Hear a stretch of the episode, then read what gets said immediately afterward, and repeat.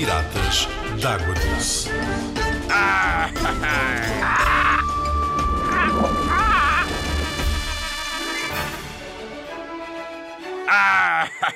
Olá, pirata de água doce, estás bom? Ahoy! Hoje vou falar de um rio também muito grande, que é o rio Mississippi.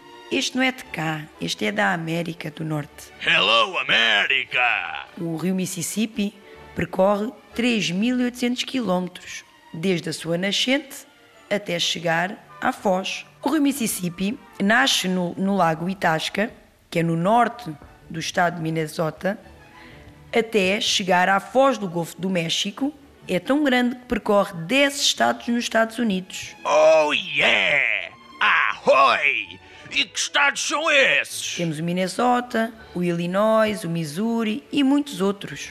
Sabes que este rio é tão grande que recebe água de 100 rios e a navegação é muito intensa porque o curso dele é tão largo e tão fundo que milhares de barcos passam todos os dias. Adoro passear no Mississippi com o barco mais lindo da América. O meu!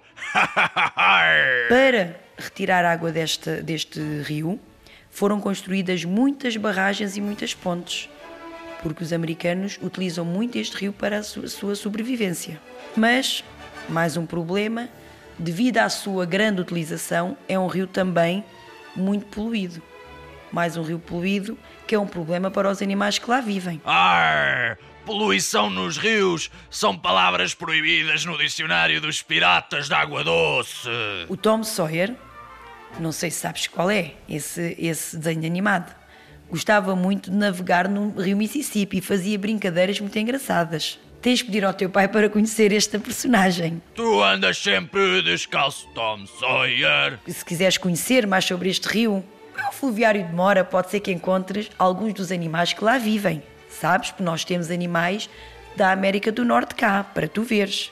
Espero que tenhas gostado de saber tanto sobre o rio Mississippi. No próximo episódio trago-te mais curiosidades sobre o mundo dos rios. Até lá, vem visitar-nos ao fluviário de Mora e descobrir que segredos escondem os rios.